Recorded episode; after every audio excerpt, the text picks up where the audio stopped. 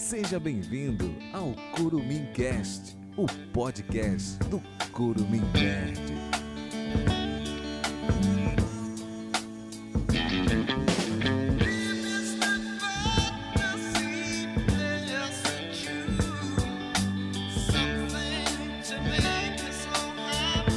Sim, Nerd, nós estamos de volta para o terceiro episódio do Curumim Cast, o podcast do Curumim Nerd. E dessa vez era para ser com sete participantes, mas em cima da hora perdemos dois guerreiros. Mas de qualquer jeito, hoje vai ser foda. Eu me chamo Marcelo Figueira e eu ainda acredito no paradoxo do avô. Eu peguei a referência. Eu sou Igor Oliveira e eu ainda acho que viajar no tempo cria uma nova linha temporal. Eu me chamo Rômulo Souza e eu não vi nome do rato nos créditos finais.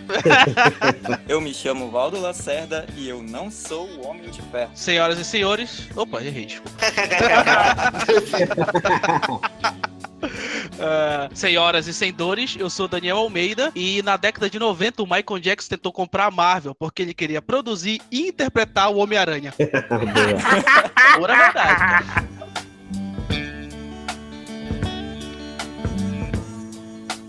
Hoje nós vamos falar de Vingadores Ultimato, o maior evento da história do cinema, onde nós chegamos hoje ao final, entre aspas, de uma das sagas mais épicas já vistas. Dez anos depois, 21 filmes, e aqui estamos nós, reunidos novamente para relembrar e chorar juntos. Mas antes vamos aos E-mails e comentários. O primeiro e-mail sobre o último podcast de Stranger Things veio da Tatiane Cavicholi. Olha só, ela é minha esposa.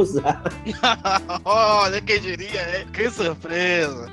Ela quis comentar comigo, eu falei, você precisa mandar um e-mail para social@econominerd.com.br. E dormiu no sofá nesse dia. ela falou o seguinte, ela falou que gostou muito do podcast. Olha, ela não é acostumada a ouvir podcasts, esse é o primeiro que ela ouve, viu? Uhum. Ela não entendeu como que o Rômulo conseguiu não gostar da Erika. É, eu não entendi também, ó, essa do Romulo, cara. Não, te justifica, Rom. Criançofóbico. Isso é. Assim, pode ser criança fóbica. Hoje em dia, a maioria dos adultos não gosta de criança, tá bom? É normal. No segundo comentário, a Tatiane ela falou que nós esquecemos de citar o casal de jornalistas, Nancy e Jonathan, é verdade. E foram um dos primeiros a desconfiar que algo estava de errado, principalmente lá com a senhora Hawkins comendo fertilizante. E depois no hospital foi o quadro mais assustador, né? Foi onde foi o terror realmente bacana, bem, bem elaborado da, da série nessa terceira temporada. Mas enfim, ela falou que o trabalho tá muito bom e é pra continuar. Se a minha mulher falou que tá bom e eu posso continuar, então Os dois comentários foram dela. Todos esses comentários foram dela. Mais alguém que não seja da sua família? As pessoas ficam com vergonha de mandar e-mails pra nós. Se não fique com vergonha, pode mandar teu e-mail para social@corminerd.com.br. Se você falar merda, a gente vai responder com uma merda, mas não precisa ter medo da gente, a gente não morde. O Levi Freitas, ele mandou um comentário também, um comentário sobre a parte técnica, né? Ele falou que foi um excelente podcast, que houve uma evolução muito grande do primeiro para o segundo, principalmente na qualidade do áudio. E dessa vez ele achou que teve um final, né? Porque ele achou que no primeiro nós simplesmente cortamos a conversa pelo meio do caminho. Então é isso, Levi. Parece que a gente está começando a se organizar como podcast. Eu continuo dizendo que a culpa é do Marcelo. Eu vou concordar porque quem cortou foi você. Cara, Quem estava ele. brigando, você estava brigando por causa de Batman vs Superman, velho. Que é uma bosta, vale lembrar sempre. Daí ele colocou uma trilha sonora da Marvel lá e acabou tudo. Muito bem. Alguns usuários mandaram mensagem perguntando quando nós íamos entrar no Deezer. Nós já entramos. Basta você entrar no Deezer e pesquisar lá por Corumicast ou Coruminerd que você vai nos encontrar e poder ouvir na sua plataforma de distribuição de feeds favorito. Todos vocês podem enviar uma sugestão, um elogio ou uma crítica para social@coruminerd.com.br.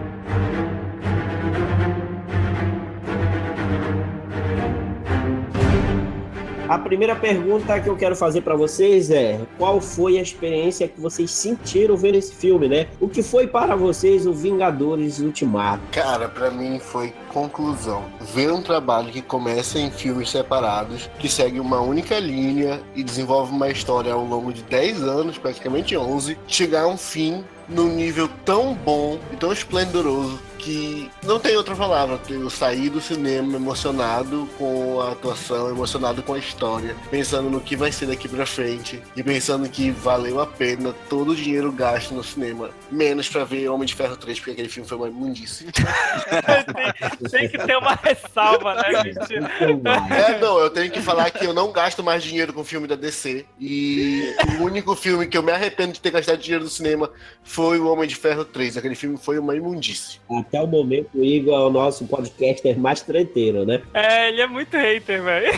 Eu sei de onde sai meu dinheiro. Eu fico puto quando eu gasto ele com merda. Nesse Homem de Ferro 3 ameaçaram até explodir o shopping lá. Foi mó treta. Que isso, cara? Onde tu assistiu esse filme? Rolou, mano, lá no Paraíso. Homem Verdade. de Ferro 3, eu tô falando. Homem de Ferro 3. Eu acho que o Igor definiu bem o que eu senti também, cara. Pra mim foi muito emocionante. É, aquele, aquela parte final, aquela batalha final, onde eles retornam e tudo mais, eu chorei demais, cara. Eu chorei mesmo, porque é, eu acho que assim como vocês, eu vim de uma época em que a gente não tinha tanto acesso a esse conteúdo da forma que é hoje, sabe? É, a gente era bem limitado, tinha HQ, às vezes tinha um desenho, coisa do tipo. E, cara, hoje tá na tua cara, tem filme, tem série, entendeu? O, o mundo de heróis, que é o mundo que eu sempre admirei pela temática. Nossa, era tava naquele momento se tornando um grande filme de Hollywood, a maior bilheteria de todas. Eu senti tudo isso, eu fiquei muito emocionado, eu chorei muito, porque pra mim aquilo foi um sonho realizado. Os portais abrindo e a música trilha dos, dos Vingadores tocando ao fundo, aquilo foi a coisa mais linda que eu pude ver em um filme de herói. E eu tenho que fazer uma ressalva, porque no filme anterior, eles mataram todo mundo. Aí todo mundo ficou falando, pô, ah, vai ser clichê e tal, vão matar eles e vão trazer de volta, vai ser muito chato isso. E foi o que aconteceu, eles fizeram exatamente isso. Porém, cara, sabe, eu ignorei isso de tão emocionante, de tão foda que foi. Cara, eu de- posso dizer que a palavra, né, que se resume a todo esse trabalho é, é épico, porque é primoroso ver o- várias obras, né, que foram criadas ali no meio do caminho, foram criando, né, isso, isso que aconteceu nesse último filme, como também eles resgataram tudo que se passou, todos os personagens, todos os acontecimentos e ver isso se en- entrelaçando, é, realmente foi muito, muito maravilhoso. É um show esse filme. Fico me perguntando que momento, de novo, vão conseguir é, chegar nesse patamar. Tem um novo universo que se abre na frente, né? E, Tipo assim, eu não, eu não arriscaria dizer que nunca mais a gente vai chegar num grau de intimidade com os personagens. Aonde tu vislumbra isso? Que isso pode vir a acontecer novamente? A DC tá foda. Mas tinha muito hater da DC, tem que parar de falar DC, foi mal. Tu tem que perceber que a Marvel vai ser pra essa nova geração aquilo que a DC foi pra gente com a Liga da Justiça. Uhum, entendi. Com o surgimento agora do Disney Plus e com o surgimento das novas séries do universo Marvel e dos outros universos que a Disney é dona, que é quase tudo agora, eles vão conseguir trabalhar os personagens deles melhor, eles vão conseguir desenvolver o carisma desses personagens em séries paralelas aos filmes principais, que vão tornar os personagens deles mais profundos, eu diria, e talvez até mais humanos. É capaz de que num novo arco se fechando, a gente esteja muito mais ligado a esses personagens do que a gente foi com esses, que também foram bem trabalhados nos filmes, mas com os do futuro talvez sejam muito melhor trabalhados. Cara, pra mim foi realização, assim, de um sonho de criança, né, mano? Exato. Tipo, ver os heróis ali na tela e, tipo, todo o fanservice ali jogado na nossa cara, né? Tipo, Capitão com Mayoni, o Thor imitando ali como o verdadeiro Deus do Trovão, tipo, bem vikingzão. Cara, foi muito bom, muito emocionante. Um arco realmente que se encerrou ali, né? Teve até uma pontinha aí no filme do Homem-Aranha, mas aí já fechou, né? A saga do infinito, né? E foi muito bom mesmo, chorei bastante. Assisti duas vezes, assim, em seguida. Foi bom demais. É, vocês são muito sentimentais, né, galera? Do início ao fim, você chorando, hein? Eu vi o Stories tu chorando também, safado. Eu pensei em toda a trajetória que eu vivi e essa porra desse filme criou. Foi muito emocionante pra mim. Não escondo que eu também me emocionei. No final, no final, com certeza. Eu me emocionei bastante. Pô, cara, Tony Stark morre. Não, eu vou te falar, isso não, isso não foi tão emocionante pra mim. Eu senti, eu saí, eu saí do cinema com a sensação de que a Disney falou assim pra mim: olha, você que já tá com mais de 30 anos, eu te dei tudo que tu queria nos últimos É, 10. Voltar. Tchau pra você, porque a partir de agora eu vou ter que pegar as crianças novamente. Eu tive essa sensação, sabe? Toma teu pirulito. Eu, eu fiquei bem triste no final, na hora que o Tony Stark fala, eu sou o Homem de Ferro, eu falei, puta que pariu, eles estão me mandando embora do cinema. Pô, foi inacreditável, né? É a fala do fim do primeiro filme, né? Eu fiquei muito com essa sensação de despedida, de que pra mim tava acabando ali, né? Eu ainda acho que vai acabar acontecendo pra gente a mesma coisa que acontece com os filmes da Pixar. São filmes velhos que foram da nossa geração e que estão sendo continuados agora. E quando tu chega no cinema, tem um bando de marmanjos chorando. E as crianças não entendem por que, que a gente chora. Eu tenho que te contrariar no que, que eu- quando eu falei que eu acho que essa sensação a gente nunca mais vai ter, porque justamente essa geração já tem esse acesso imenso a esse conteúdo em tudo que é lado. É como tu falou, tem série na Disney Plus, tem isso tem aquilo, e a gente não tinha. E a gente era louco pra ter. Por isso que eu acho que esse sentimento, porque como o Marcelo falou, esse foi um filme feito pra nossa geração, foi um encerramento, foi o nosso pirulitinho que a Disney deu, eu acho que eles não vão ter mais, não vão ter essa experiência. Eu acho que, pra mim, é algo que nunca mais vai se repetir na história. Foi uma coisa que a gente sempre esperou, né, mano? Mas agora pra próxima geração, tipo, vai estar tudo jogado já. É, é isso que eu digo, tá? Essa nova geração já tem esse acesso, tem filme, tem É, série, já tem vai ter tudo, todo o acesso a tudo, entendeu? Não, Isso gente não é ruim, isso não é ruim, isso é maravilhoso. Quem me dera eu, na minha infância, ter todo esse acesso, seria Ah, maravilhoso. tipo, a gente vi- via os desenhos e, tipo, a nossa vontade era de ser super-herói e tal, tipo, ver algum filme, essas coisas. Agora não, está tudo pronto já pra próxima geração, entendeu? que é Eles não precisam esperar nada. O medo que isso gera é da desvalorização, né? Tipo, é uma coisa que a gente não teve. Eu ia falar sobre isso, eu ia falar sobre Porque a gente não teve. Então, quando apareceu, a gente valorizou muito. Vai surgir essa nova mídia, essa nova forma de consumir, que já tá aí, que é a plataforma de streaming, tu pode acessar e ver a hora que tu quiser. E se essa, outra- essa nova geração não valorizar? Porque por mais que venda pra gente, tem que vender pros outros também. Se, essa- nova geração, ela, se- ela- se, ela não der importância pra assim, ah, é só mais um filme de herói, como é que vai ficar? Será que vai ter, vão ter o mesmo cuidado com os próximos filmes que tiveram com os anteriores? Assim, eu acho que eles, eles avaliam muito, com, com muito primor, a questão de quem acompanha desde agora as histórias dos super-heróis, tanto quem acompanha desde sempre, né? Desde criança. Então, acho que vocês sabem muito bem que não é à toa, né, que Vingadores Ultimato conseguiu ser uma maior bilheteria agora, né? Mas não é só devido ao pessoal que já acompanhava, né, de sempre, mas é o pessoal do Cine Pipoca, né? Aquele pessoal mais entusiasta que sabe, quer se divertir, que gosta de assistir. Então, acho que é meio difícil, assim. É só se por acaso eles errarem muito, muito feio mesmo nessa questão da, da direção, do roteiro e tudo mais, e não mais souberem mais fazer. Tipo DC, né? É, tipo isso. não queria falar, mas vocês estão afiados hoje pra falar mal da DC. É, eu acho que sempre vai ter esse público, sabe? Se eles souberem colocar essa mão, sabe? O pessoal vai, cara, sem, sem dúvida alguma, mesmo com o streaming batendo na porta aí. Eles vão ter esse cuidado pelo simples fato de que, olha, a gente pode pegar o Thor, que tem dois filmes iniciais horríveis. Era o Thor, é o Deus do Trovão, e aqueles filmes foram medíocres pra ele. Não fede nem cheira. É, e aí tu chega com o Thor Ragnarok, que reinventa o Thor e reinventa os filmes do Thor. Eles meio que já tiveram esses erros e já tiveram a percepção de que certas coisas não dá pra se fazer com os heróis deles. Eu acho que assim, pra eles errarem daqui pra frente com esses heróis, tá um pouco mais difícil, porque a experimentação eles já fizeram agora. Pois é, é uma questão de muito de amadurecimento, né, cara? Se for prestar atenção. Qual foi o último erro deles? Não foi justamente, talvez, com essas obras aí, o, Homem de Ferro 3, o Thor 2? Acho que foi mais ou menos por aí, né? Onde ficou mais meia boca. Apesar de que tem muita gente que não gosta de Homem-Formiga, né? Muita gente criticou a Capitã Marvel também. Então, Vejo mais pelo lado do enjoativo mesmo, do excesso de filmes. Eu vou te dar um exemplo. A minha namorada, ela não, não teve essa infância nerd, não acompanhou nada. Então ela começou a acompanhar nos filmes, no Homem de Ferro 1. E ela adorou. Nossa, que legal, o filme de herói fazendo sucesso e tudo mais. Só que depois encheu o saco pra ela, sabe? Porra, 22 filmes. É muito filme. Tipo, ela nem sequer acompanhou todos. Então, é, tem o lado bom. Eu observo muito, né, pela, pela minha filha, por exemplo, ela tem oito anos. É muita coisa pulverizado para eles. Na nossa época, a nosso lazer, o nosso entretenimento era HQ. E depois virou filme. Não tinha tanta coisa como ela tem acesso hoje, né? Mas aí eu fiquei pensando assim, poxa, será que a minha filha, assim, quando ela tinha lá pelos seis anos, será que ela conhece os heróis? Aí eu fui dar play no filme qualquer, no primeiro Vingadores, né? E aí ela falou, eu conheço todos. Ela começou a citar o nome de todinhos e tal, porque ela assiste os desenhos nos canais que ela assiste da Sky, ela mesmo coloca, então ela já conhecia todos os heróis. Porém, era tudo muito pulverizado, porque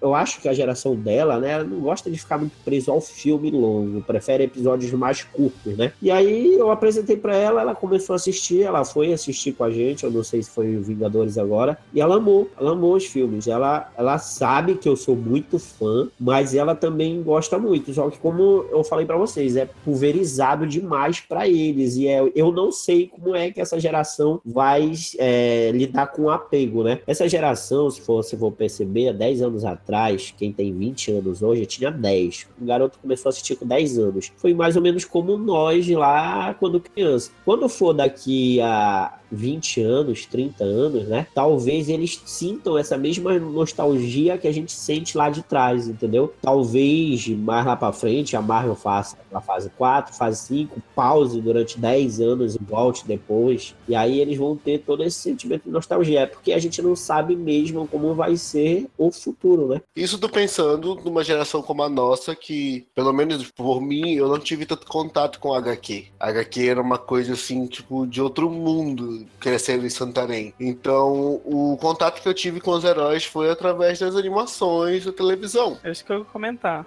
É verdade. Eu não tenho aquele saudosismo que a maioria das pessoas tem. Tipo, cara, nossa, essa é uma referência a HQ número Vá tomar no seu quando, quando eu me refiro a HQ, eu me refiro assim ao primeiro contato, porque querendo ou não, uma outra revistinha a gente pegou na nossa infância que serviu como um start, né? E querendo ou não, começa de lá, né? Tudo isso, né? Não que a gente acompanhasse o universo das HQs. Eu tenho certeza que aqui no norte do país era muito complicado acompanhar esse universo, ter acesso a todas as revistas sendo lançadas. Era impossível. Realmente, e aí foi a TV que trouxe isso pra gente. Eu não vou poder cuspir, por exemplo, nos filmes do X-Men, nos filmes do Demolidor, nos filmes do Justiceiro, que se tu parar pra pensar hoje, são muito ruins. Mas contato, assim, tipo, de, de live action que esses filmes propuseram pra gente era uma coisa, assim, bem distinta. Bastava a TV aberta e tu podia acompanhar, aí tu sabia quem eram aqueles caras, sabe? Eu vou ser sincero, pra mim, tudo que passava na TV sobre super-heróis, eu gostava, cara. Não tinha critério nenhum. E eu acho que até hoje eu meio que sinto isso, sabe? É muito difícil achar um filme desse ruim. Eu sou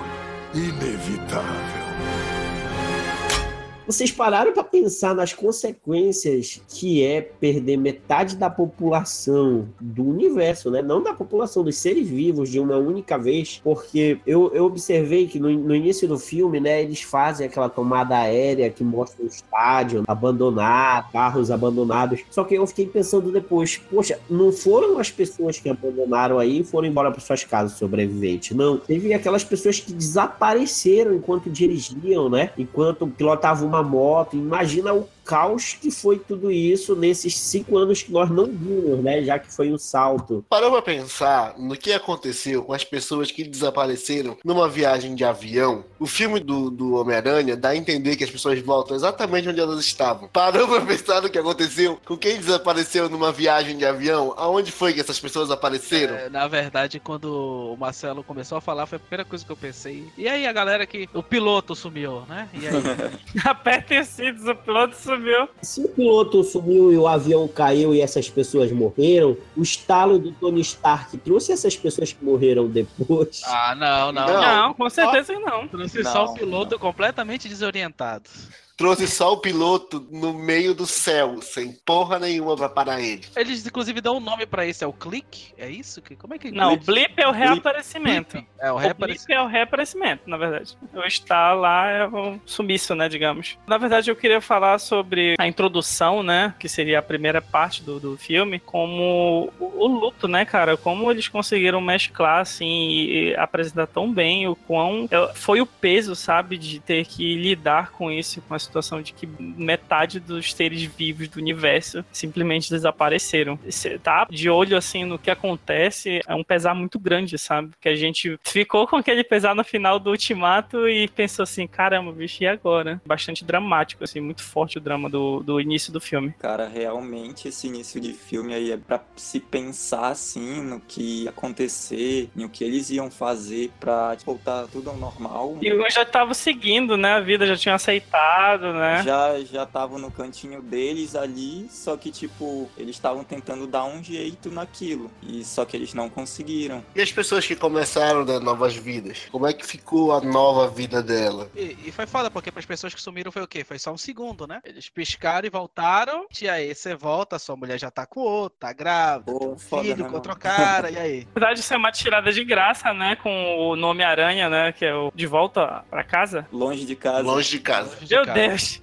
Longe de casa. É, o longe de casa, ele te- faz, na verdade, o inverso, né? Mas eu acho que é justamente pelo teor, né? Que esse que é o cada obra, né? Ele começa falando sobre o blip, só que ele já fala de uma forma muito mais humorada, né? Como se o blip, a gente fosse uma coisa só um acontecimento qualquer, assim, não chegou a atrapalhar tantas vidas. Eu acho que a catástrofe seria gigante, cara. Você já pensou? A introdução do Homem-Aranha pro Blip é feita por crianças no jornal escolar, né? Ah, não, com certeza. Não com dá pra certeza. levar o mesmo teor que tem o Vingadores Ultimato. Tu para pra pensar que o- as coisas que se pesam, né? Tipo assim, foi metade de todo ser vivo. A economia toda foi transformada pra sustentar metade das pessoas que ela sustentava antes. A produção de alimentos. Cara, o impacto de, do nada, ter o dobro de gente, sabe? A gente, a gente já enfrenta um, um problema de falta de alimentos por uma população crescente. Mas imagina assim que, tipo, pá, pronto, temos o dobro de gente de novo. Metade da galera que produzia sumiu. E aí, como é que fica o planeta? Fica na merda, né, mano? No final das contas, o Thanos estava certo. Ele foi mal interpretado, só isso. Eu sou inevitável. Aí a, a gente teve aquele início, aquela introdução lá com o Gavião Arqueiro vendo a família dele desaparecer, né? Porque até então a gente tinha visto pessoas aleatórias desaparecendo, com exceção, claro, do, do Homem-Aranha sumindo lá na frente do Tony Stark. Mas aí a gente pôde ter um pouquinho só da sensação do que é perder um ente querido, né? No caso do Gavião Arqueiro, eles precisaram fazer essa introdução para mostrar a jornada e até resgatar ele de volta para os Vingadores, já que ele não praticamente não apareceu, né, no último filme. Para mim foi épico também a, a chegada dos heróis lá no planeta Fazenda, onde o Thanos estava, né? Toda aquela batalha e a- aquela ânsia do Thor para querer resolver algo que ele não tinha resolvido, né? No primeiro filme, né? Ele queria, ele ficou, ele ficou muito sentido quando o Thanos falou: Poxa, você deveria ter mirado na cabeça. Ele sentiu responsabilidade toda pra ele, né, cara? Puxou tudo pra ele e quando ele viu que não tinha mais joias, ele cortou a cabeça do Thanos. Só que aquilo, em vez de aliviar, né, a pressão pra ele, piorou, porque ele continuou com aquele sentimento de que ele foi o culpado por tudo aquilo que tinha acontecido. Hum, Deixou acontecer, né?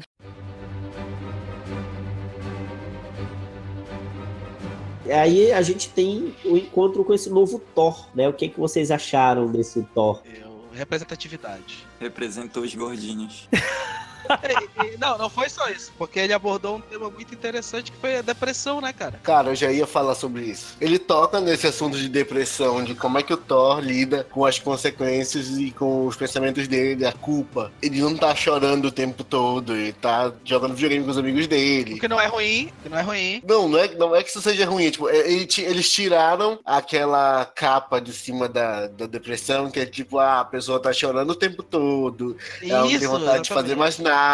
E eles mostraram um outro lado, que tipo, às vezes a pessoa tem depressão, ela só não demonstra. Tá nas pequenas características ali, o peso dela. E o Thor foi o que- um dos que mais se deu mal nesse filme, cara, porque, pô, ele perdeu família, ele perdeu pai, perdeu mãe, perdeu metade da população dele. Ele teve um processo muito sofrido durante o filme passado e esse, cara. Então, é, foi legal eles mostrarem isso, mostrarem como ele recebeu tudo isso, a forma dele demonstrar, a forma dele pedir o socorro dele, né, que foi naquela, tava meio deplorável ali. Ele é um deus, cara, e ele tava daquele jeito. Eu gostei muito dessa abordagem da depressão do Thor, foi algo muito bacana. E não deixou de ser cômico no fim das contas, né, também. E ele perde, né? Nos filmes anteriores, ele perde a mãe dele, que Exatamente. tem aquela questão de, de ser a sábia, de conhecimento maior. E eles souberam explorar isso bem na volta ao passado dele. E quando ele troca aquelas ideias com a mãe dele, e ele para pra pensar assim: aquele, aquele assim, que eles sempre dizem antes de viajar, que não deveriam alterar nada no passado pra não criar outra linha temporal. Cara, o Thor tem um diálogo de quase uns 5 minutos com a mãe dele do passado. E ela literalmente sabe que aquele não é o Thor que vive com ela. É um Thor de outro momento. Mãe é mãe. Ela é bruxa, né?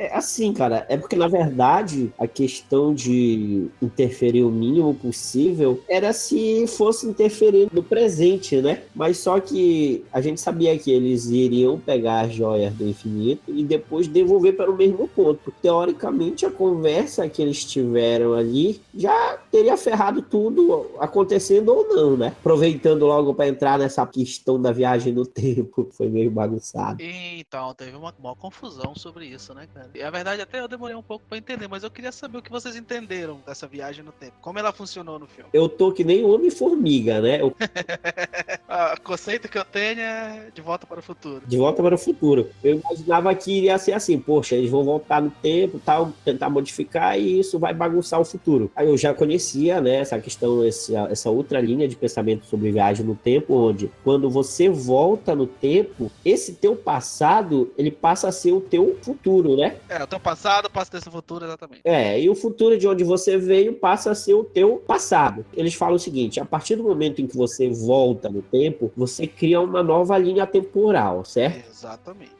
Então é como se você estivesse criando um outro multiverso, né? É, exatamente, é a teoria dos multiversos, não é isso? Você cria um multiverso, digamos o, o Hulk conversando lá com a anciã, né? Ele criou uma nova linha a partir do momento que ele voltou ali para conversar com ela. Ele pegou aquela joia e ele levou para o presente dele, né? Lá para resolver os problemas que eles tinham com o Thanos, com a ideia, né, de que ele teria que voltar depois e devolver no exato momento, certo? É, porque ela disse que se ficasse muito tempo ia, ia causar um desequilíbrio, né? Então, a dúvida que ficou em mim é, mas o fato dele pegar aquela joia e voltar para ter que devolver, não já criou aquela nova linha ou quando ele volta para devolver ela se apaga novamente? Teoricamente, se ele volta pro mesmo segundo, não existe um futuro daquela linha em que a pedra não esteve lá. É, Ela não Porque ele voltou pro exato momento em que ele levou ela embora. Sim, exatamente. Se ele É, voltar é, cinco minutos depois, por exemplo, seria uma nova linha temporal em que a pedra não existiu por cinco minutos. Ele explica isso, que ele vai retornar e devolver ela no exato momento em que ele pegou de volta. É, mas a dúvida do Marcelo também não é o fato da linha temporal original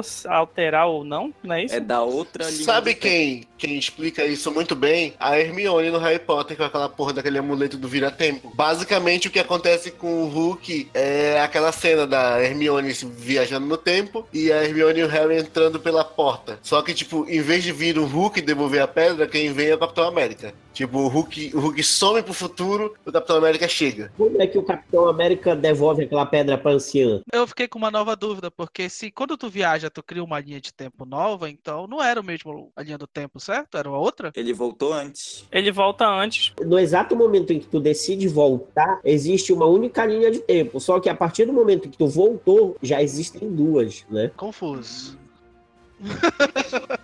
Lembra do Trunks do futuro, que ele vem à volta, salva o Goku quando ele vai pro tempo dele e o Goku tá continua morto. Ele só Claro. criou uma linha temporal em que o Goku tá vivo. Sim, Mas a dele o Goku já morreu e o problema dele. Com relação ao que o Igor falou lá sobre a Hermione, né? Em determinado momento do filme, ela joga uma pedra pra chamar a atenção dela mesmo, lembra disso? Sim, sim.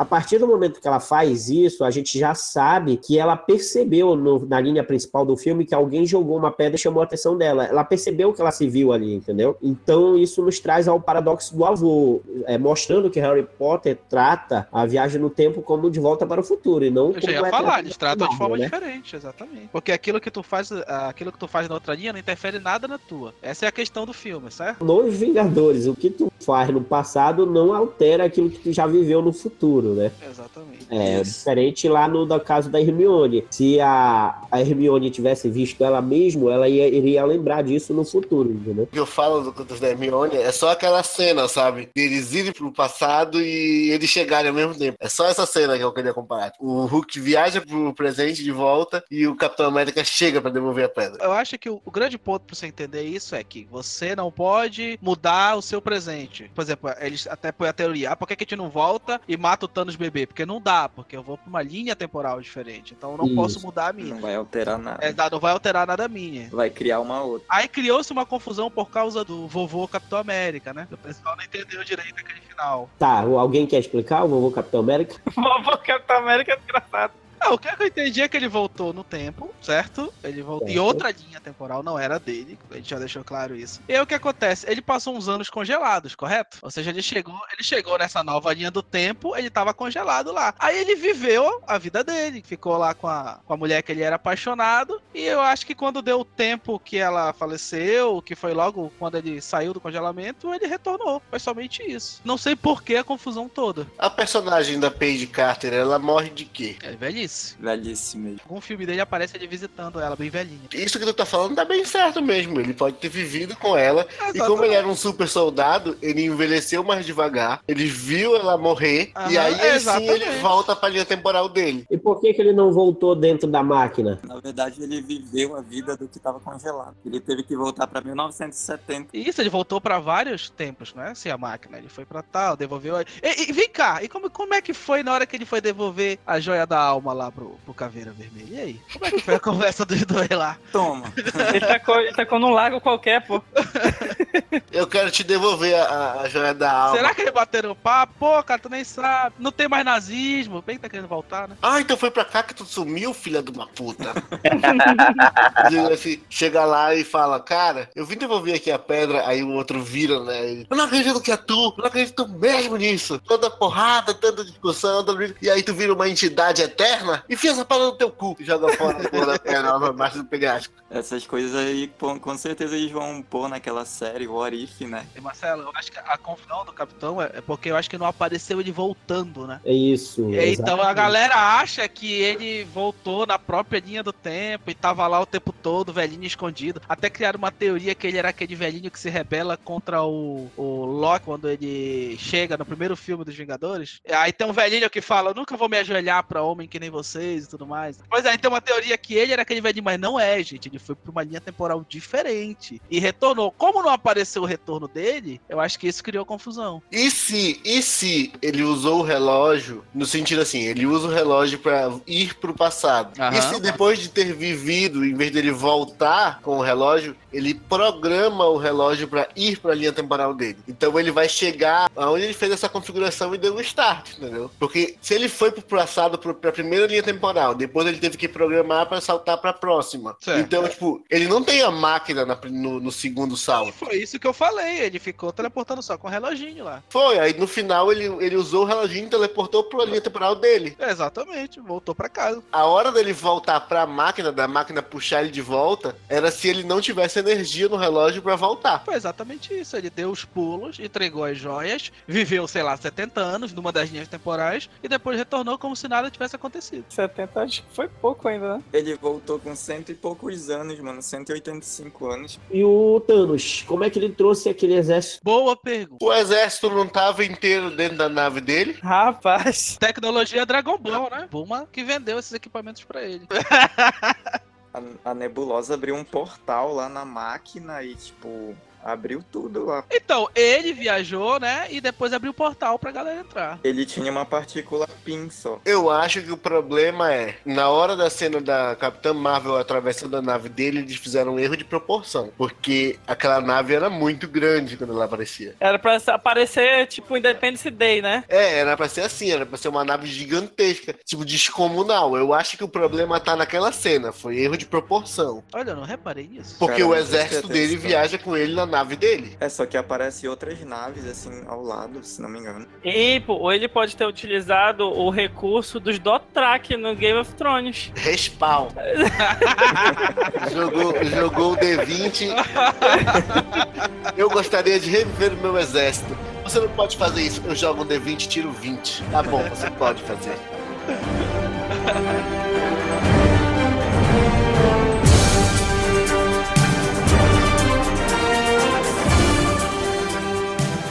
E se o Thanos, na verdade, tenha viajado com aquela partícula PIN para conseguir mais partículas, já que ele já sabia das informações através da nebulosa, né? Ele escaneou a cabeça dela, pegou mais partículas, pegou outro Thanos e mandou um Thanos reserva para nossa linha de tempo.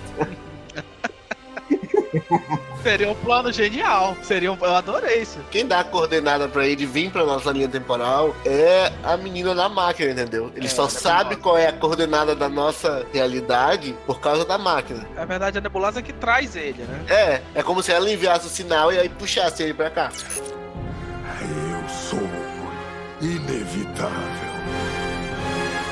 O Loki da série do Loki, que vai ser esse Loki que fugiu com o Tesseract. Ele criou uma nova linha, né, cara? A série vai se passar em outro multiverso, né? A série vai se passar naquele multiverso que eles visitaram. Aquele multiverso onde o Capitão América levou uma surra, onde conversaram com a, com a Maga lá. É, to- é esse universo aí. O do Vingadores, no caso. É, vai ser, nesse, vai ser nesse universo que a série do Loki vai se passar. Mas, tipo, tu para pensar que vai ser o Loki anti-herói, o Loki que não passou pela prisão do Thor Mundo Sombrio, o Loki que não aprendeu a, a, abre aspas, gostar do irmão dele. Ele vai ser aquele Loki malvadão, aquele, aquele Isso, Loki, isso. criatura imunda, eu sou um deus! Ou eles podem simplesmente cagar, né, o Loki e fazer, ignorando um pouco os acontecimentos, essa personalidade dele. Eu acho difícil eles fazerem isso. Mas se eles fizerem, a gente finge que a série nunca existiu e, e esquece ela. Eu, eu prefiro que isso não aconteça, porque já que a Disney falou que eles vão ser donos da- das séries e as séries vão fazer parte do mesmo universo, eles têm que manter o mesmo padrão de coerência. Vai seguir a mesma cronologia. Mas na né? verdade é que eles cagaram demais algumas linhas do tempo. Tipo a do Thor. Cara, ele pegou o martelo do outro Thor lá, velho. Que sacanagem, mano. Mas tu lembra que o Capitão América, quando ele volta no tempo pra devolver as coisas, ele leva Ele o mijulinho com ele, né? martelo. Ah, ele não retorna com. com- Ele retorna com o martelo, pô. Ele retorna. O martelo tá lá no pezinho dele. Quando ele tá velho, o... É, ou seja, foda-se aquele eu Thor. preciso ver essa cena agora.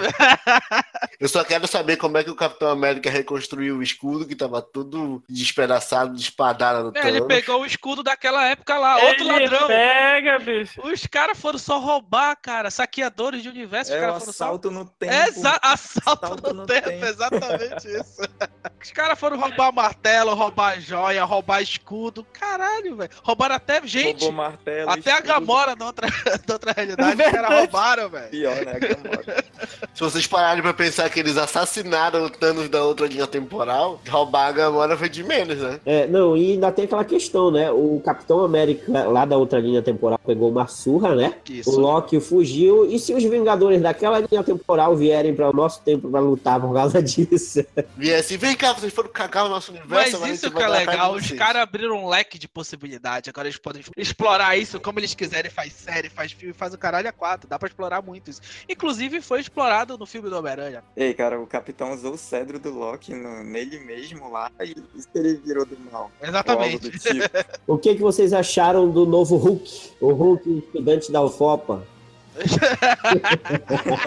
Hulk de humanas. Eu tava vendo em algum lugar que esse Hulk era uma. Esse aqui é o Hulk esclarecido? Desculpa a minha ignorância. É tipo já de professor Hulk, né? Que eles estavam É o- falando. É, professor Hulk. Uma referência que, tipo, de juntar as três consciências do Hulk: o verde, o cinza e o, o Bruce Banner. Sinceramente, eu gostei muito mais dele do que aquele Hulk que ficava só gritando e batendo. Eu acho coisas. que não, eu acho que é muito mais legal o Hulk malucão, porque dá essa diferença de personalidade, sabe? Você tá vendo ali o Banner, o cara tranquilão, meio mongoloide, do todo nada, plá, o cara explode, porrada em todo mundo. Então, pra mim, eu sinto falta disso. Mas tu lembra no Thor Ragnarok que o Bruce tá com problemas com o Hulk? Sim, mas ali o Hulk, entender, sabe? o Hulk assumiu a, a consciência completamente ali, né? É, No total. Ragnarok. Ele tá totalmente no controle. Mas é tipo, esse, esse, novo, esse novo Hulk seria um contrapeso entre os dois, sabe? Seria tipo assim, a gente vai dividir essa É, existência. Mas pra mim o charme do Hulk é esse, entendeu? Pra mim o que deixa o Hulk legal é justamente essa diferença. E aí acabaram com ela, eu fiquei, ah, ok, tá bom. Eu sou inevitável. Olha, eu acabei de ver a cena do. Capitão América velho e. Não, Não não, tem. Mijornin, tá, querida? Como assim? Tu tá vendo a cena errada, Igor. Tu tá vendo a cena que É a ele volta. banco, é quando ele vai, entendeu? É quando Não, ele, vai. leva o martelo. Pois ele é, leva- ele leva o martelo, não quando ele volta. Não, ele, mas foi o que a gente falou. Mas o, o Daniel deu a entender que ele trazia o martelo de volta. Eu não falei nada disso, não. Não é isso não. Tá na gravação, tá gravado. Não, eu nego até, eu nego, eu nego. Olha aí, vocês estão misturando tudo. Eu fiquei um pouco triste com a, esse downgrade de personagem que o, o Hulk sofreu, particularmente. Queria muito ver ele se reerguendo como o que faltou, né, digamos que no Vingadores anterior, né, conta do, do que ele tinha sofrido, né, com o Thanos, né, até então o Hulk tava com medo, né, ele É, tava... e- esse grande momento foi na hora que ele usou a manopla, né? Seria isso. É, é verdade. Ele tem, o, o destaque maior dele tá nisso. Olha aí, eu mandei agora. O Mijorin tá na máquina, o Mijorin volta pra ser devolvido. E quando o Capitão América volta velho, ele não traz o Mijorin de volta. É, claro, cara. Quem falou uma idiotice dessa? Foi você mesmo, está gravado, querida. Eu acho que ele não falou, não. Qualquer coisa, volta aí! Não, volta não, editor. Marcelo. Deixa, deixa quieto. Eu exijo que isso saia no podcast. Olha, Faz aquele isso, som viu? de. que tá rebobinando. Ah, ah, ele não retorna com. com- Ele retorna com o martelo, pô. Ele retorna, o martelo tá lá no pezinho dele. Capitão América velho, o Mijorin de volta.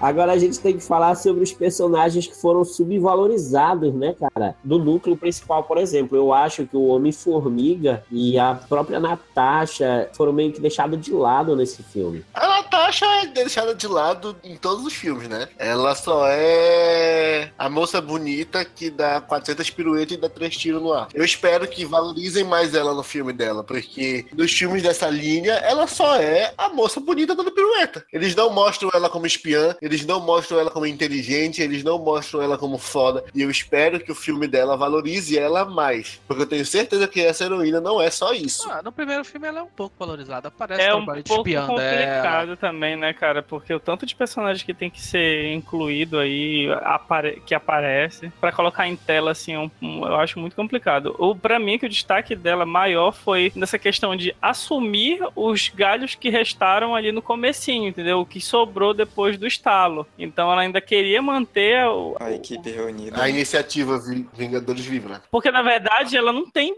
ela não tinha nada, né?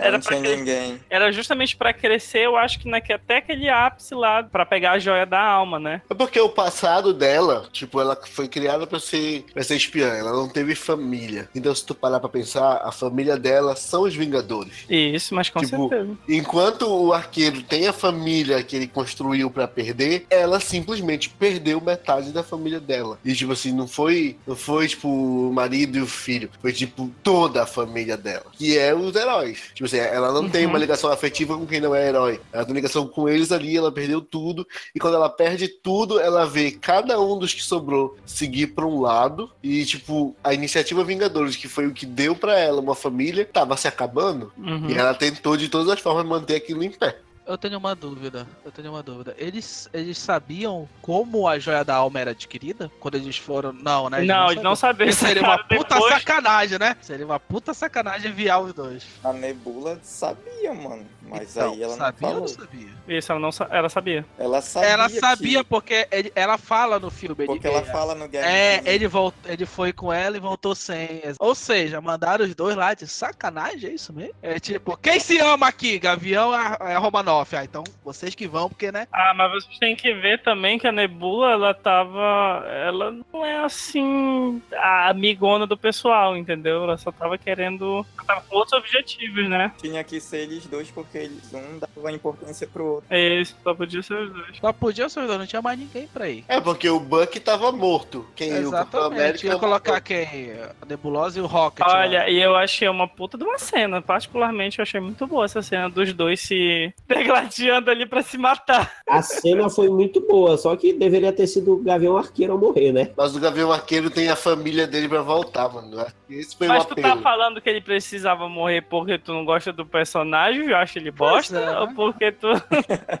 Cara, se tu pensar assim, em Guerra Infinita ele não tava, os Vingadores perderam. Em Ultimato ele tava, os Vingadores venceram. É. Então, tem toda essa brincadeira de que agora o Thanos tá fudido. O arqueiro voltou. Eu adorava isso, cara. Vocês pararam pra pensar na, na, na questão do sacrifício da viúva? Que quando o Thanos sacrifica a Gamorra pra conseguir a pedra, é um sacrifício assim, ele tá abrindo mão daquilo que ele mais ama. Mas quando, quando a viúva negra sacrifica, ela sacrifica a ela mesma por amor aos outros. Sim, olha Uhum. só. Ótimo ponto de vista. Então, tipo, por que, que o sacrifício dela, tipo, seria mais fraco que o do Thanos ou maior? Porque o, arqueiro, ele se sacrificaria não pelos outros ou não por, por amar os outros. Ele se sacrificaria pela chance de trazer a família dele de volta. Certo. Então, tipo, faria talvez, talvez se ele se sacrificasse, não tivesse o peso suficiente do sacrifício pela pedra. Credo, tu acha que não? Não, porque ele só quer salvar duas pessoas, ela quer salvar todos. Mas sim, o Thanos, sal... o Thanos desfez de uma, uma pessoa. Mas era a pessoa que o Thanos mais amava, tipo, de amor, amor, amor, amor. É, mas isso aí depende do ponto de vista, né? Ah, é porque a, Gamora foi a única pessoa que o Thanos amava, né? É, exatamente. O Thanos, ele matou a única pessoa que ele amava pra salvar metade dos seres vivos do universo, de Ah. acordo com o pensamento dele, entendeu? Questão de ponto de vista, tá vendo? É, exatamente. É, é meio complicado, parece que é tipo como se fosse uma regra extra do penhasco da alma, onde a pessoa se sacrifica e tem que ter toda uma questão de. Tá na capa do Death Note, não pode escrever o nome do Shinigami. Se for parar pra pensar, assim, é meio estranho, porque a parada é, é sacrificar alguém ou se sacrificar? Ou perder alguém que você ama. Pra mim é isso. Ou sacrificar aquilo que você ama. Você tem que perder alguém que ama. Esse é o requisito pra você ganhar a joia da alma. Eu me amo! Eu ia levar meu videogame, meu computador, ia jogar lá e pronto, acabou. Então, a- seguindo as regras, a gente deduziu que a Viúva Negra se ama e E se auto é isso, gente. Tchau, tchau. Mas cara, mas, cara, para pra pensar o seguinte: se a gente levar essa regra a sério e a viúva negra se ama e ela se sacrificou, a pedra tem que ser dela. Mas se ela morreu e não tá lá pra receber, ninguém pode receber, porque quem tem que receber é ela. É isso aí, né? Isso aí. Ou seja, o arqueiro continua com o mesmo dilema e a amiga Eles estão cagando o filme, velho.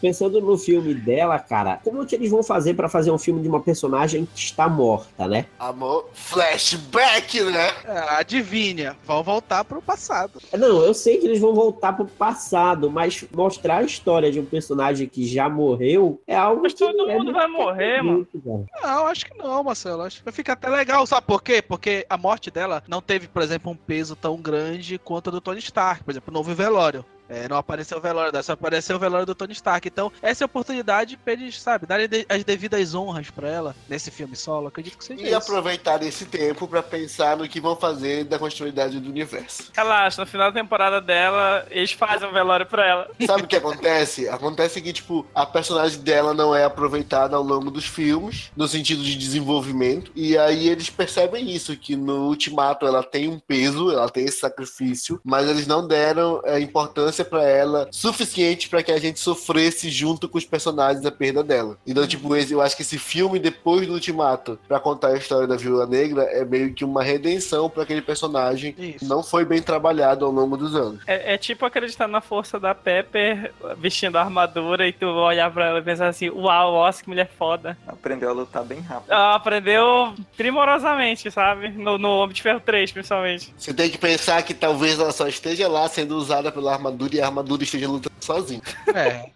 Enfim, chegamos à grande batalha, né, cara? Ao ponto que transformou esse filme em algo épico, porque até então ele foi o filme mais cadenciado, né, cara, da Marvel, com menos ação. Até esse ponto em que todos os outros voltam, né, pra essa grande batalha no final contra o Thanos. Eu vou ter que te cortar e dizer que o filme da Marvel com menos ação é aquela imundice do Homem de Ferro 3, tá? Não tem nada ali, nada. Só tem uma casa explodindo e o. Aí Ah, Ele fica conversando com aquele menino lá. O filme todo. Nossa, cara, Cara, criança. Ele é muito chato, é cara. bosta. Inclusive, é ele o menino que tá no funeral, né? Isso. É ele mesmo. E e eu fiquei me perguntando que merda de moleque é esse, cara. Que colocaram ele isolado ali, mano. E Só que diabo que ele ali. tá fazendo lá, cara? Olha, é talvez o Tony Stark tenha trazido o moleque que nem ele fez com o Peter Parker, né? Vou trazer pra estudar aqui comigo e tal. Orfanato, orfanato Tony Stark.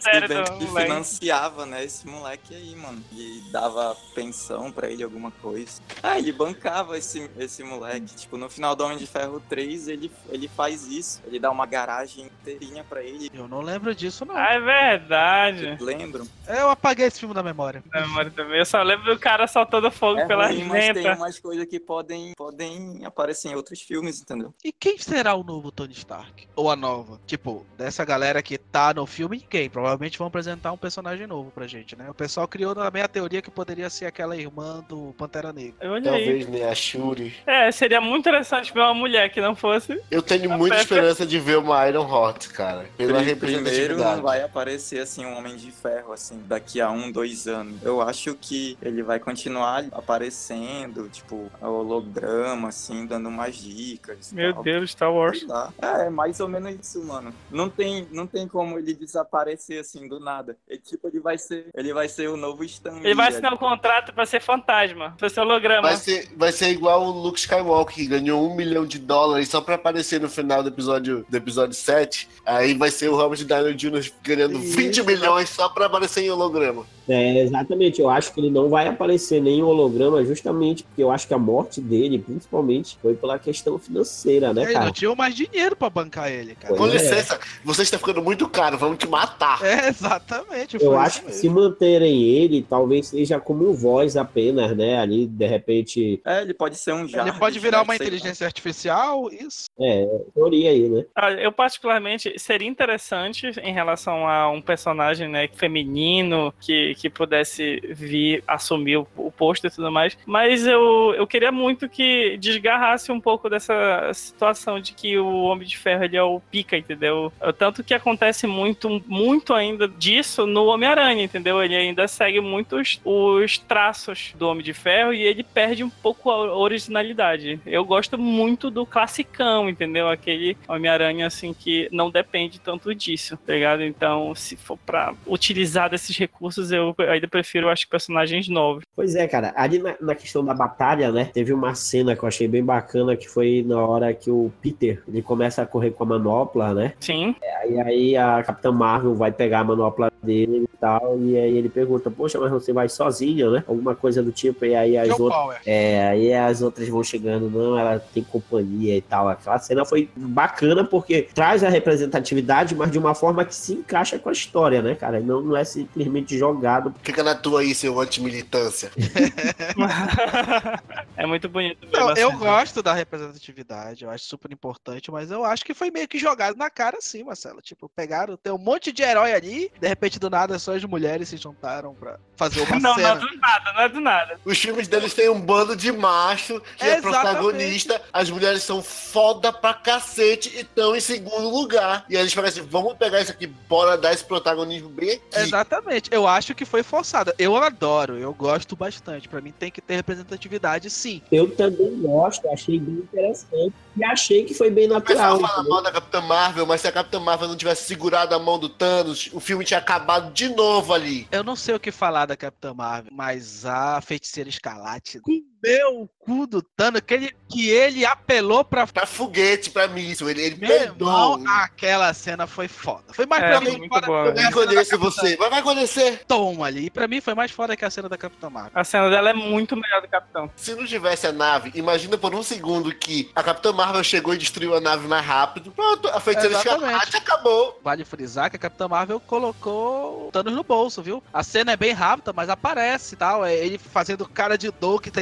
fudido e tudo mais. Ela mete a porrada nele. E tanto que ele, ele pega a joia do poder pra poder distanciar ela, né? Ele dá um soco. Segura na mão. É, exatamente. Ele apela pra joia do poder. Ele vai dar um soco na cara dela e faz Não, ele dá nada. uma cabeçada, ela só, né, É uma devolve cabeçada. e ela aguenta mais. Mas eu acho que não teve o mesmo peso. Acho que o personagem em si não foi bem. Eles não aproveitaram muito ela. No... Ou o personagem não foi bem Porque a desenvolvido Capitã ainda. é nova. A Capitã é nova. Ela, Exatamente. só, ela foi introduzida. Exatamente, o personagem não foi bem desenvolvido ainda, enquanto que, porra, a Feiticeira Escarlate, caralho. É, vocês têm que ver também que a Capitã, ela é apelona pra caralho, né? Porque esse poder do início. A Feiticeira Escarlate tá se ferrando nesses filmes desde que ela apareceu. Perdeu o irmão, perdeu o namorado, perdeu o lá. Ela tá movida pelo espírito da vingança ali. Ela É, tá e, e- e deixou isso visível no filme, né? E ela mostrou o poder dela, que ela é foda pra caralho. né? É, ela vai ter muito espaço agora com a série e no filme do Doutor Estranho, né? Já foi É confirmado verdade. que é, a série Não vai sabia, ter um sabia. gancho lá pro filme do Doutor Estranho e ela vai ser protagonista lá junto com ele. Eu ainda quero falar sobre os portais abrindo. Cara, aquilo ali, eu só consegui pensar em Senhor dos Anéis. Eu só consegui pensar no Gandalf falando: ah, ao amanhecer, olhe pro oeste, você vai ver com os primeiros raiar. Cara, eu não, vou, eu não vou dizer que eu não vi aquela cena, porque tem um jogo de estratégia em tempo real que eu adoro, que é StarCraft 2. O trailer da última expansão, ele tem isso, tipo assim, o último herói de pé, que não vai desistir, e aí chega o exército pra apoiar ele. Aquela cena, sabe, todos os heróis se reunindo, sabe, não tem palavras pra descrever a trilha sonora. E o Vingadores Assemble, cara, Sério, Avante Vingadores. Assemble. É lindo mesmo essa cena. Sim, é emocionante. Se, se a gente já ficou feliz assim com o que aconteceu, né? Uma cena micro, né, digamos, lá no Guerra Infinita, né? Aí a gente vê dessa forma, né? O Thor chegando assim. É O mais marcante da foi o Capitão América é, levantando o martelo, cara. Tem uma cena no meio da luta, que eu não sei se vocês perceberam. Eu fui perceber, agora há pouco eu tava revendo a, a luta, e não tem aquele bagulho de esticar o braço e puxar o, o Mjolnir? No meio, no meio da luta, o Thor tá lutando do lado do Capitão América, e aí eles ficam jogando o Sim. Mjolnir, e eu esqueci o nome do machado. Rompe tormentas. O, o Rompe Tormentas, aí eles ficam jogando e puxando, jogando e puxando. Aí tem uma hora que o capitão puxa, aí vem o machado pra mão dele Isso. e o Mjolnir pro, pro Thor. Aí o Thor fala assim: tá, você pode ficar com o pequeno, toma aqui. Aí toma de volta o machado dele. Inclusive, eu achei essa cena estranha, porque como é que ele puxou o outro martelo? Porque ele basicamente é um canalizador, assim como o Mjolnir. É porque o Mjolnir, o Odin, colocou lá a macumba dele, né? Olha, só quem é digno. Mas foi! Só quem é digno pode levantar essa parada aqui. Mas tu lembra que no, no Thor Ragnarok ele fala assim: você é o deus do trovão ou você é o deus do Mjolnir? Sim, até aí tudo Verdade. bem, mas isso não muda o fato que o martelo tinha macumba. O martelo tinha macumba. O que eu queria saber é se o. Como é o nome? Rompe. Rompe. Rompe tormentos. Rompe Rompe Tormentas também tinha. Eu não vi macumbinha nenhuma nele. Não tem, porque foi o Thor mesmo que fez, cara. Tu- Tudo indica que o Thor aprendeu a macumba, né? Não, E o que eu acho é que eles puxaram ao mesmo tempo e acabou, sabe, que deu um desencontro ali, tráfego, alguma coisa assim. E aí É, pode ser, foi, né? foi pra mão errada, né? Porque não tem lógica pra mim ele puxar o martelão. Olha, eu acho que os dois são envoltos na mesma magia, pela questão do material que eles são forjados, o poder que eles, que eles emanam, porque o Mjolnir emana raios, trovões, e o, o, o Rompe Tormentas também. Então eu acho que, tipo assim, o lance de voltar pra mão é, tipo, parte do poder do martelo. O lance de poder usar o poder do martelo é que seria a macumba do Odin, sabe? É tipo, é tipo a nuvem voadora. A nuvem voadora tem o poder de voar. Isso é só quem é digno pode andar em cima dela. Só quem tem coração puro. Pois é, mas tipo, não necessariamente só o Goku pode voar em cima dela, o Gohan voa. E aí, me diz uma coisa, o Rompe Tormentas, ele faz o mesmo trajeto que o Miho- Mihojin faz? Sim, no ele sentido vence. de... Ele não, fala assim, ele vence conforme o, o Thor faz Sim, o chamado, digamos. Ah, É, sim. ele, ele acha que ele puxa assim, ele algumas vezes ele puxa. Eu não tô, tô tentando lembrar se ele, se, ele- se ele joga e pronto. Foda-se, vai ter que correr atrás. Quando ele chega em Wakanda no, no Guerra Infinita, ele joga o Rompe Tormentas girando, o Rompe Tormentas vai acertando os caras e volta pra mão dele. A macumba do Odin é quem pega o martelo, tem os poderes do Thor, cara. Então, os dois dali estão com o poder do Thor. Então, entendeu? naquele momento que ele pegou um martelinho, ele se tornou digno. Sim, qualquer um pode pegar o machado ou o martelo. Então, ali houve um erro de percurso. Um pegou o errado e eles trocaram. Ah, eu tô amando vocês falando macumba do Odin. Achando maravilhoso isso. E pra mim essa foi a cena, é, pelo menos é porque eu gosto muito de sentir o clima do cinema. Nessa hora, virou um estádio de futebol. Meu irmão, Pô, foi mano. refrigerante, pipoca, gente gritando, foi uma loucura essa hora. Gente voando, né? levantou. Tô te falando, foi foda pra galera que ele levantou, cara. Não, ele levantou não, né? Que ele levanta, todo mundo fica. Aí ele joga e devolve e aparece, né? Dá um close nele. Puta. A cena é muito boa, porque quando levanta, é justamente o Thor que tá sendo. é, Isso, o Thor tá levando. Massacrado. Exatamente. Inclusive, o Thanos segura o, o machado, né? É porque o Machado não tem o lance de ser digno. Tu lembra que no Guerra Infinita o Thanos fala assim: se eu não posso te bater com. com Eu vou te bater no. eu vou te bater no. Ele, tá! O Rompe Tormentas não tem a magia de não pode carregar quem não é digno. Inevitável. É, daí depois desse momento de felicidade, aí veio um momento de tristeza, né? Foi um momento que muita gente chorou, muita gente mesmo. Eu fiquei, tava aquela olhadinha pro lado assim, todo mundo com caiu Todo mundo soluçando. E eu já tava chorando nos portais, né? Então. Eu não sei o que aconteceu, mas eu não senti emoção na cena do de ferro, cara. Eu não sei se porque eu já sabia que ele ia morrer, porque tava certo, ele não- o, o, o ator já não tinha renovado o contrato, todo mundo sabia que seria o último filme. Eu não sei se isso estragou um pouco a minha experiência. Então eu meio que. Eu meio que já tava esperando, eu já sabia. Todo mundo já esperava, né? Eu acho que a morte dele, mas eu acho que o lance dele fazer a nanotecnologia puxar as joias pra armada dele, eu acho que foi o mais foda, cara. Foi a, a surpresa maior do filme. eu- É, teve a questão também de ser mostrada a relação dele com a filha, né, cara? Isso. Lá isso. naquela cena do Eu Te Amo Mil Milhões. E aquilo lá foi justamente pra mostrar o que ele tinha pra perder, né? Ah, mas a verdade é que ele tava tentando se matar desde os primeiros Vingadores. Ali ele tava tentando ter uma vida normal, né? mano? Eu achei assim interessante pelo fato de ver aquela despedida, sabe, inversa, onde ele viu o Peter Parker desaparecer na frente dele, né, no Guerra Infinita, e o Peter Parker agora vê ele desfalecer no, no- nos braços dele também. Eu achei bonito, mas achei bem tocante também a cena, não, não, não vi problema nenhum, mesmo sabendo que ele já ia levar o farelo. É, não sei, eu acho que foi uma questão pessoal minha mesmo. Eu, eu acredito que a cena seja emocionante porque né, o cinema virou um velório. O impacto do Guerra Infinita, por exemplo, pra mim, quando acabou o filme, eu fiquei assim, caralho, eu sempre imaginei um filme que o mal vencesse no final. E quando eu ganhei esse filme, eu não tava preparado pra isso. Eu saí do Guerra Infinita desolado. Uhum. Então, tipo, tu vê o teu herói morrer, é foda, sabe? Tipo, Tu, fica, tipo, tu pode saber que ele vai morrer, que é isso mesmo, a história dele é e acabou, não tem mais contrato. Mas, tipo, ver o personagem morrer é pesado. Porque tu lembra do resto do passado, tu lembra de tudo. O caminhar, né? Isso, eu não, eu não fiz essa associação. Tanto que pensando agora, realmente, você tem razão. Aí tu lembra lá, né, de Homem de Ferro 3 e tal, Sim, sim. Tu caralho. lembra dele sendo babaca. Tu Porque o, Homem de Ferro ele tem todo esse caminho, diferente de alguns dos outros heróis, ele tem todo o caminho da transformação, de virar outro cara. Ele iniciou e e encerrou esse ciclo, né? É, e tipo, se tu para pensar, ele tem um negócio de transformação mesmo. Ele começa como É. um babaca e Ele o termina como o cara né? que se sacrifica pra salvar os outros. É, é a evolução do personagem, né? É muito bacana quando isso acontece. É diferente de tu pegar um personagem num filme, que é um cara escroto, e do nada ele aparece como uma pessoa boa no, no segundo filme, né? Aqui não. Foi construído durante esses 10 anos essa personalidade do Tony Stark. Nós gravamos o podcast depois que foi anunciado a fase 4 da Marvel, né? E aí, o que, que a gente pode esperar a partir de agora? É, então, eu vi que eles anunciaram muita série. Eu fico imaginando como é que eles vão trabalhar os heróis velhos que sobraram treinando essa galera nova. Tem que falar sobre algo. A nova Thor, que vocês acharam? E o Mayoni dela vem da onde, será? Como foi que o Capitão América voltou com a joia pra dentro dela, né? Ih, rapaz! Que isso, cara?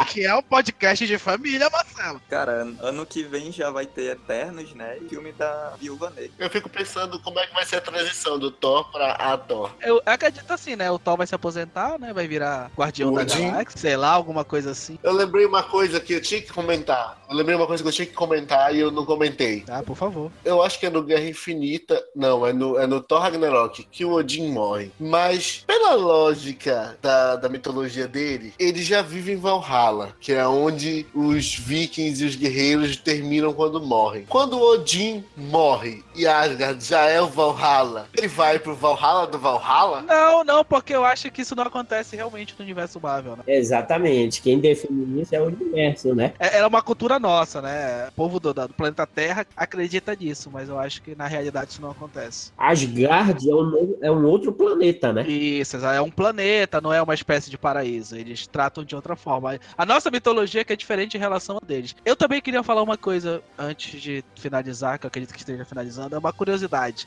Mas eles seguem a mitologia pra fazer o pô. Ragnarok. Não, segue não, cara. Claro que não. Eles se inspiram apenas. É, exatamente. Enfim, eu queria perguntar pra vocês o que vocês acham da arma do Thanos. Eu fico pensando que ela deve ser feita de adamantio, né? Porque se o, se o escudo Quebrou do Capitão escudo, né, América é feito de adamantio e pra quebrar adamantio tem que ser adamantio. Exatamente, eu sempre é achei. o escudo. Isso, é Fibrane, exato. É vibrânio? Tava falando de X-Men, eu ia falar. Pois é, né? Já ia falar Vibranium, Se né? você pode falar que o, que o Capitão América velho trouxe o machado de Pra que trazer isso à tona, cara?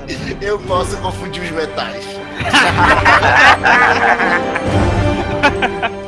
Você está ouvindo o Curumim Cast, o podcast do Curumim Nerd.